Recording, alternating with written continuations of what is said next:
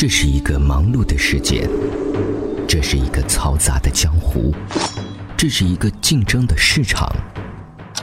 用管理的艺术，管之有效，让问题迎刃而解；理之有序，在人与人之间随意穿行。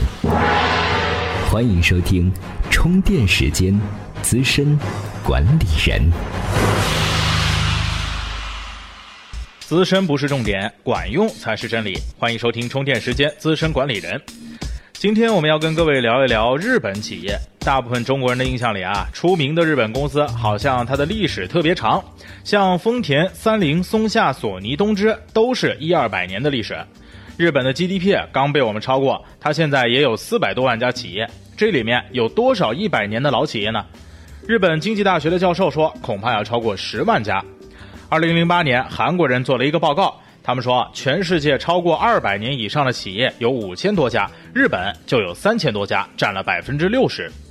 不过我们先不惊叹日本人怎么做了这么多长命的公司，人家那边的竞争也挺激烈。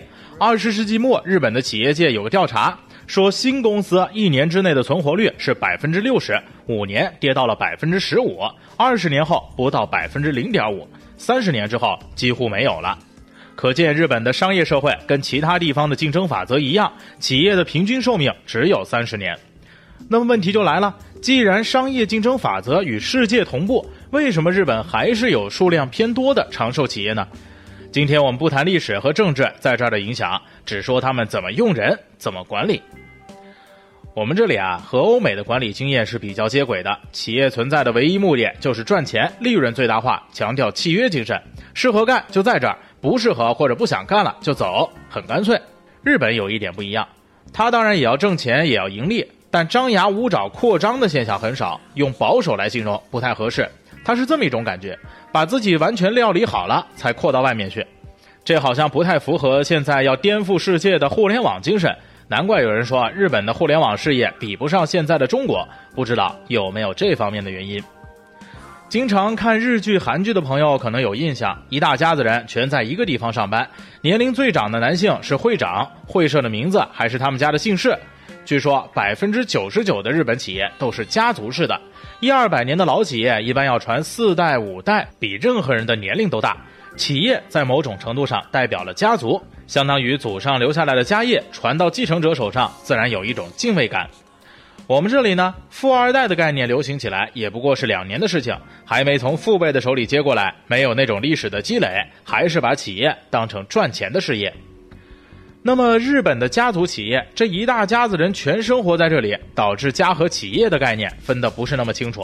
在处理继承人问题上，他们原则很宽泛而且灵活，比如可以选择传给养子或者女婿，当然想继承人家的企业，自己必须得优秀，还得改姓人家的姓氏。松下幸之助、铃木俊三、丰田汽车的掌门人都曾经把家业传给了女婿。二零零七年，日本的经济产业研究所和一桥大学还专门研究了家族企业的继承现象。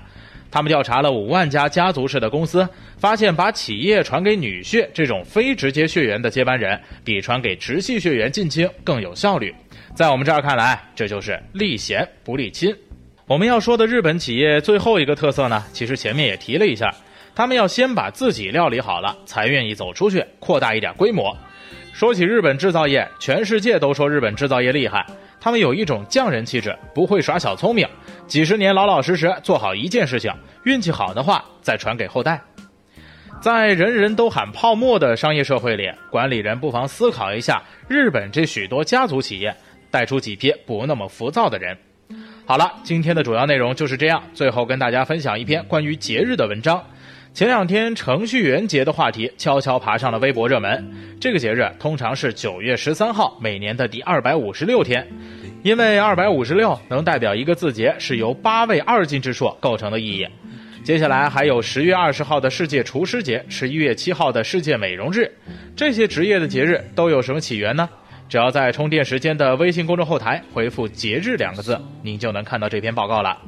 另外除了资深管理人充电时间还有 tmt 创业者进阶的产品营销方法论电商治愈系销售行为学等系列节目欢迎订阅收听。我们下期再见。怎么样关注我们的微信公众号呢？您在微信内搜索充电时间就可以找到加 v 的我们了。关注后赶紧开始每日签到积分可以兑换礼品哦。随时随地随心所欲你的随身商学院。这里是充电时间。